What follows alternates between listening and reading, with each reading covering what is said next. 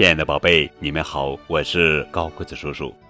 今天要讲的绘本故事的名字叫做《小红狼和小黑狼》，作者是法国艾瑞克·巴图文图，袁肖一翻译。每天早上，小红狼都要给外婆送吃的东西，有泡出小黄瓜，还有香辣熟肉酱。小红狼一点儿都不怕狼，它在树林里玩耍，才不担心有没有狼呢。不过说到狼，我们就看到了狼尾巴。小红狼准备采些花儿送给外婆，小黑狼一点点的走近它，蹑手蹑脚的。这儿有一朵给你的花，一朵金鱼草。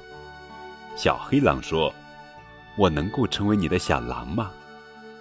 小黑狼扮成小绵羊，小红狼在后面追着它，他们尽情的玩狼捉羊的游戏。小红狼和小黑狼好饿好饿，饿的就像只狼。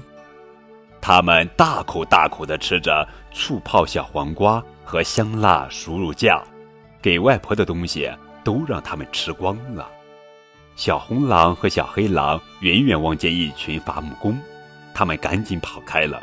如果伐木工追上他们，那是非常可怕的事情。夜晚降临了，天空中升起一轮圆圆的月亮。小红狼和小黑狼在黑暗中低吼。黄昏时分，小黑狼脱掉帽子，瞧，他既不是狼，也不是传说中的狼人。他是一个机灵的小男孩儿。黄昏时分，小红狼也脱掉帽子。瞧，他既不是狼，也不是传说中的狼人，他是一个漂亮的小女孩儿。现在，赶快去外婆家吧！要是真的来一只狼，一口就把我们吃掉了。哈哈，非常好玩有趣的图画书，《小红狼》。和小黑狼。